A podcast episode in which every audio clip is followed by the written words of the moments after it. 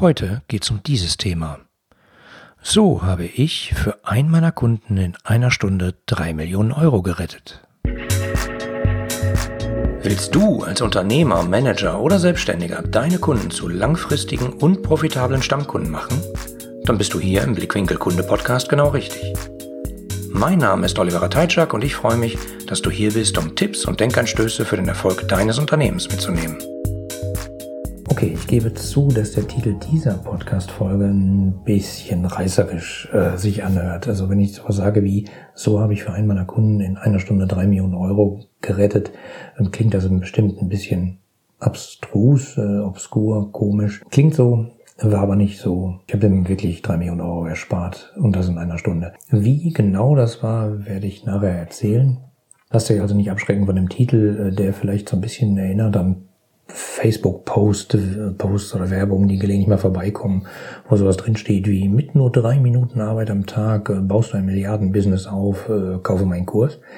Also, keine Ahnung, ist kein Quatsch, sondern das war tatsächlich so. Aber bevor ich euch erzähle, wie ich meinem Kunden die drei Millionen Euro äh, gerettet habe, möchte ich nochmal auf das nach meiner Meinung nach Grundübel von vielen Unternehmen eingehen. Also stell dir nochmal vor, wie funktioniert so ein klassischer Kundenlebenslauf? Ich zähle jetzt einfach mal die einzelnen Stufen auf. Also klassischerweise, ein Kunde hört von einem deiner Produkte. Wenn ich von Produkte spreche, meine ich sowohl Produkte als auch Dienstleistungen, egal. Der Kunde hört von dem Produkt. Stufe 2, er findet es interessant. Stufe 3, er nimmt Kontakt mit dir und oder deinem Vertrieb auf. Da ist es jetzt egal, ob das ein ein menschlicher Vertrieb ist, sage ich mal, ein Außendienstmitarbeiter oder zum Beispiel eine Webseite oder ein Webshop. Egal. Also der Kunde nimmt Kontakt mit dem Vertrieb auf, der Vertrieb überzeugt den Kunden und der Kunde kauft dann. Und letzter abschließende Punkt ist, der Kunde benutzt euer Produkt oder eure Dienstleistung, findet es toll und das führt dann halt, halt zu weiteren Verkäufen und äh, Stammkundenbildung etc. Ich sag mal, aus Kundensicht erscheint dieser Kundenlebenslauf extremst einfach. Also er sieht fast so aus, als wäre es ein linearer Prozess. Das Problem ist, aus Firmenperspektive ist es extrem komplex, da der Kunde ähm, sozusagen von einer Abteilung zur nächsten weitergereicht wird. Also der Kunde hört irgendwas über ein Produkt, klassischerweise Marketingabteilung, dann findet das interessant und nimmt Kontakt mit dem Vertrieber, Vertriebsteam. Er möchte das Produkt dann kaufen, dann gibt es noch irgendwie Abrechnungen, Rechnungswesen, eine Rechnung kriegt er. Buchhaltung, Zahlungsdienstleister und, und, und, und, und. Gibt es die diversesten Abteilungen oder im Zweifelsfall sogar externe Dienstleister, die mit, äh, die da mit im Boot sind und, und damit sozusagen mit dem Kunden Kontakt haben oder mit dem Kunden- und Kaufprozess. Also, sag mal, gibt es verschiedenste Abteilungen, Marketing, Vertrieb. Vielleicht ist es auch, sag ich mal, dass dieser Kaufprozess nur auf einer Webseite funktioniert. Dann hat er ja sozusagen Kontakt mit der IT, weil die Webseite gehört in die Hoheit der IT oder Marketing oder wenn er verkauft wird, gehört er zum Vertrieb oder wo gehört er denn jetzt genau hin? Und ähm, wo wird der Kauf abgewickelt? Wer macht Verträge? Wie entsteht der Vertrag? Muss man irgendwas hin und her faxen, schicken, e-mailen oder geht das halt per Klick? Ähm, verwendet ihr vielleicht einen externen Zahlungsdienstleister. Oder, oder, oder. Also ihr merkt schon, aus Kundensicht ein extrem einfacher Prozess. Oh, spannendes Produkt. Oh, da klicke ich mal drauf. Ah ja, doch, Bedingungen sind in Ordnung, möchte ich gerne haben. Klick, äh, Adressdaten eingeben, Kreditkartendaten eingeben. Fertig gekauft, Produkt installieren, runterladen, benutzen. Alles gut. Aber eben aus Unternehmenssicht ist das Ganze eben viel komplizierter. Tja, ich sag mal, oft ist es schwer, wenn man in einer ähm, Abteilung entlang dieses Kundenlebenslaufs arbeitet, den Überblick zu bewahren oder ihn überhaupt zu bekommen. Also das Problem ist, dass es aus Kundensicht immer so einfach aussieht. Unternehmen bekommen dann oft sowas zu hören wie, das kann doch nicht so schwierig sein, dass ihr mir dieses Feature mal eben einbaut oder, oder mir diese zusätzliche Information bitte noch immer auf die Rechnung schreibt. Ja, das Problem ist natürlich, das Unternehmen hat nicht nur diesen einen Kunden, sondern diverse.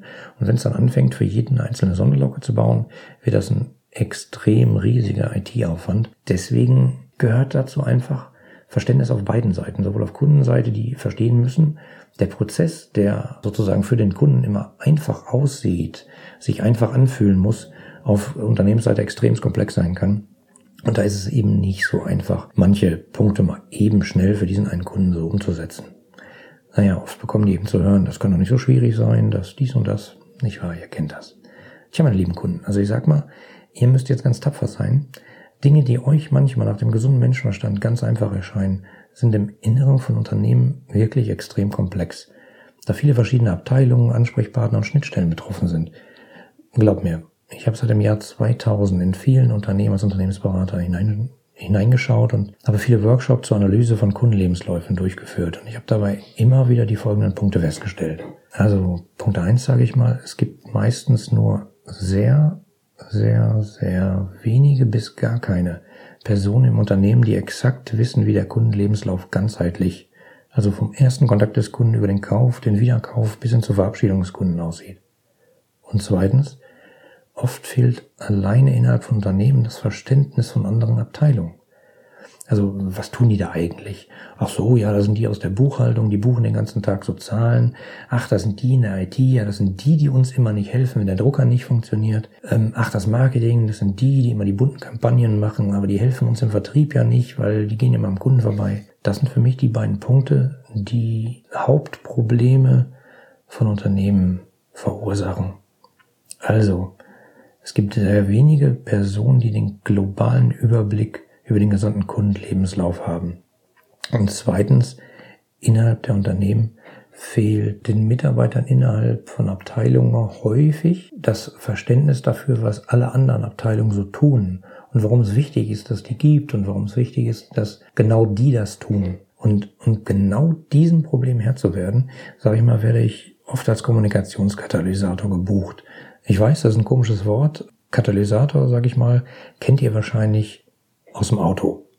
Ja, der ist irgendwie da, der macht irgendwas mit den Abgasen. Also ich sag mal, ich kann das auch äh, ein bisschen technisch erklären. Also im Auto, am, am Katalysator, ist ein Porzellankörper drin mit einer ziemlich großen Oberfläche und auf dem sind Edelmetalle aufgebracht. Und die sorgen dafür, dass bestimmte Reaktionen im Abgas so verlaufen, dass möglichst wenig schädliche Abgase rauskommen. Fertig, das ist ein Katalysator. Wenn man das Ganze mal einfach betrachtet, ein Katalysator ist im Allgemeinen ein Ding, das durch, alleine durch seine Anwesenheit dafür sorgt, dass bestimmte Reaktionen besser oder überhaupt erst ablaufen. Also, ein Kommunikationskatalysator ist dann jemand, der Kommunikation erst ermöglicht oder dafür sorgt, dass sie besser funktioniert. Und genau in dieser Rolle als Kommunikationskatalysator werde ich öfter beauftragt, um die Kommunikation zwischen Abteilungen zu verbessern und dafür zu sorgen, dass Mitarbeiter und Abteilungen wieder miteinander sprechen und nicht gegeneinander oder aneinander vorbeiarbeiten. Und genau im Rahmen so eines Auftrags habe ich bei einem äh, meiner Kunden dem tatsächlich innerhalb von einer Stunde einen Verlust von drei Millionen Euro erspart. Und das war so. Bevor ich das jetzt beschreibe, möchte ich kurz darauf hinweisen. Wenn ich so eine Arbeit annehme, mache ich das natürlich immer mit Verschwiegenheitserklärungen. Das heißt, ich kann nichts über die Firma sagen, keine Details, was ich da genau gemacht habe, was die Firma produziert. Ähm, welche Dienstleistungen sie anbieten, das ist klar. Mir geht's hier darum, äh, euch das Prinzip zu erklären. Was habe ich da getan und warum war das so nützlich für den Kunden? Also, ich sag mal, ich hatte damals einen Auftrag, die Kommunikation und die Zusammenarbeit zwischen einer Produktentwicklungsabteilung und der IT-Abteilung zu verbessern. Weil da gab es immer wieder Probleme. Ihr kennt das. Ähm, keine Ahnung, der Fachbereich hat irgendwas mit der IT ganz klar abgestimmt, äh, die IT entwickelt das und dann kommt was ganz anderes zurück, als man eigentlich dachte, man hätte abgestimmt. Äh, eins der Hauptprobleme des Anforderungsmanagements brauche ich nicht weiter erläutern. Hallo Frau Kunde, schön, dass Sie wieder da sind. Wie kann ich Ihnen helfen? Ich habe gehört, dass ich hier kostenlose Tipps bekommen kann, die mir helfen, mein eigenes Unternehmen erfolgreicher zu machen. Stimmt das? Ja, genau, das stimmt. Meine kostenlosen Denkanstöße bekommen Sie unter www.ihre-kundenbrille.de slash Denkanstoß. Das ist ja toll. Da trage ich gleich meine E-Mail-Adresse ein. Ihnen noch einen schönen Tag.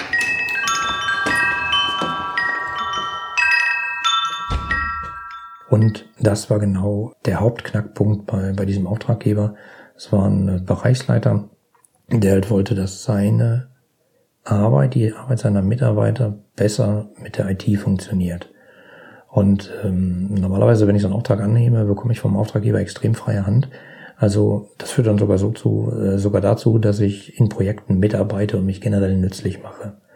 So kam es eines Tages dazu, dass einer der Mitarbeiter meines Auftraggebers, wie gesagt, das war die Abteilung für Produktentwicklung, einen Termin mit der IT angesetzt hatte und ich fragte mich, was die Parteien da genau besprechen wollten. Ich kannte nämlich alle Beteiligten des Meetings.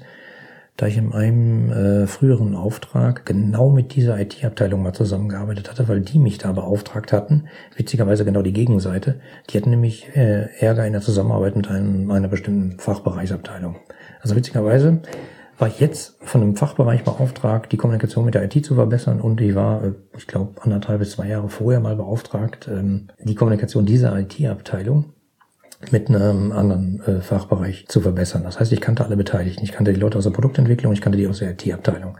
Also ich begleitete den Kollegen dann einfach aus der Produktentwicklung ins Meeting und äh, stellte mich kurz vor, sagte, ich arbeite in einem Projekt mit, ähm, war kein Problem und habe einfach mal 45 Minuten zugehört. Und ich war total überrascht, wie stark beide Parteien aneinander vorbeiredeten.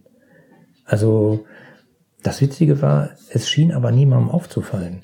Also sie unterhielten sich, es wurden Fakten und Daten ausgetauscht, es gab auch eine kleine Skizze auf dem Whiteboard, aber irgendwie ähm, habe ich die ganze Zeit gedacht, was reden die denn da? Also wenn der eine von dem Thema spricht, meint er das doch garantiert nicht so, wie die andere Partei das versteht. Und tatsächlich war es auch so. Ich staunte nämlich nicht schlecht, als beide Parteien dann plötzlich so nach ungefähr 45 Minuten war das, sagten, jawohl, dann haben wir da jetzt alle Punkte geklärt, genau so machen wir das jetzt und jetzt geht's los. Also verstehe mich äh, jetzt nicht falsch, ne? ich nenne keine Details, äh, das ist klar aufgrund der Verschwiegenheitserklärung, aber das war halt so der Fakt. 45 Minuten miteinander geredet, dann Handschlag, man war sich einig, äh, so machen wir das. Dann habe ich mich zu Wort gemeldet und habe den ähm, sowas gesagt, also ihr beiden habt euch jetzt gerade auf bla bla bla bla geeinigt. Hm, ich mache dazu mal eine einfache Skizze an so Whiteboard. Habe dann neben die Skizze noch eine andere Skizze gemacht, extrem simpel. Es waren einfach mehrere Kreise, dazwischen gab es Pfeile, wo Daten hin und her geflossen sind und äh, naja, ganz, ganz, ganz simpel. Und habe dann gefragt, ist das das, was ihr beiden wollt? Und beide Parteien haben dann gesagt, ja, genau, genau, das wollen wir, das haben wir ja gerade geklärt, du hast ja zugehört, äh, wieso hast du das Bild jetzt noch gemalt? Äh, ist ja klar, genau das äh, haben wir ja besprochen. Daraufhin habe ich den beiden dann mal erklärt, was das für eine Tragweite überhaupt hatte.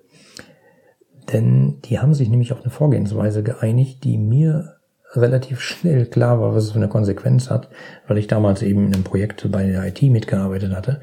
Das hätte nämlich einfach mal eben zur Folge gehabt, dass alle Bestandskunden, und glaubt mir, das war ein ziemlich großer Kunde mit ziemlich vielen Bestandskunden, dass die allen Bestandskunden ihr digitales Hauptprodukt für die nächsten drei Monate kostenlos zur Verfügung gestellt hätten. Und das wäre mal eben schlappe Umsatzeinbuße von drei Millionen Euro gewesen. Ja, und was war dann die Reaktion der beiden Parteien? Ja, das hat mich total an Loriot erinnert. Ich weiß nicht, ob ihr das kennt. Ähm, also es war so ähnlich wie wenn Loriot sagt, ach, ach was. Also beide staunt mich, äh, schauten mich dann an und sagten so, Moment mal, das bedeutet das? Also wir haben doch eigentlich, ich meinte das doch eher so. Ja, und die IT sagte, ach so, ich hatte eigentlich gedacht, ihr, ihr meint das so.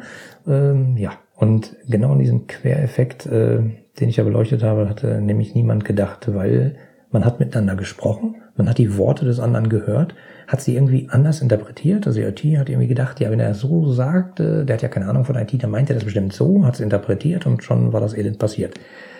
Ähm, was jetzt aber nicht Schuld der IT ist, also waren äh, de facto, sage ich mal, beide schuld weil der Fachbereich wollte sich nicht so sehr mit den lästigen IT-Details auseinandersetzen und die IT hat gedacht, na gut, äh, wir kennen die Fachbereiche, die reden manchmal äh, nicht so in IT-Sprech, da muss man ein bisschen übersetzen und dann haben die halt übersetzt und äh, das wäre dann mal eben zum Fiasko gekommen.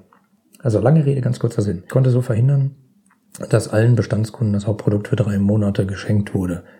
Also ich sage jetzt mal, falls einer dieser Kunden zuhört, sorry dafür, tut mir leid, musstet ihr leider euer Geld weiter bezahlen, aber ihr habt ja auch die Leistung bekommen. Also und durch die Tragweite dieser, dieser fast Fehlentscheidung wurde dem Bereichsleiter auch ziemlich schnell klar, dass ähm, eines der vordringlichen Ziele in seiner Abteilung sein sollte, die echte Kommunikation zwischen der IT und den jeweiligen Fachbereichen zu verbessern.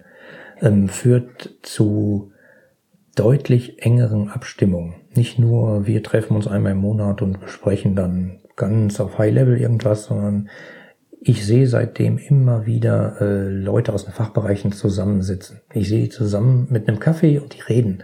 Und das ist auch schon das ganze Geheimnis. Man muss halt manchmal reden. Und nicht nur so jetzt ganz offiziell mit Protokoll, sondern man redet einfach mal miteinander und sagt, Mensch, weißt du eigentlich das, was wir wollen? Wir wollen nicht, dass ihr in der Datenbank ein zusätzliches Feld einfügt, sondern wir wollen, dass bla bla bla der Kunde dann das und das machen kann, damit wir dann mehr verkaufen. Damit äh, unsere aller Arbeitsplätze besser gesichert sind.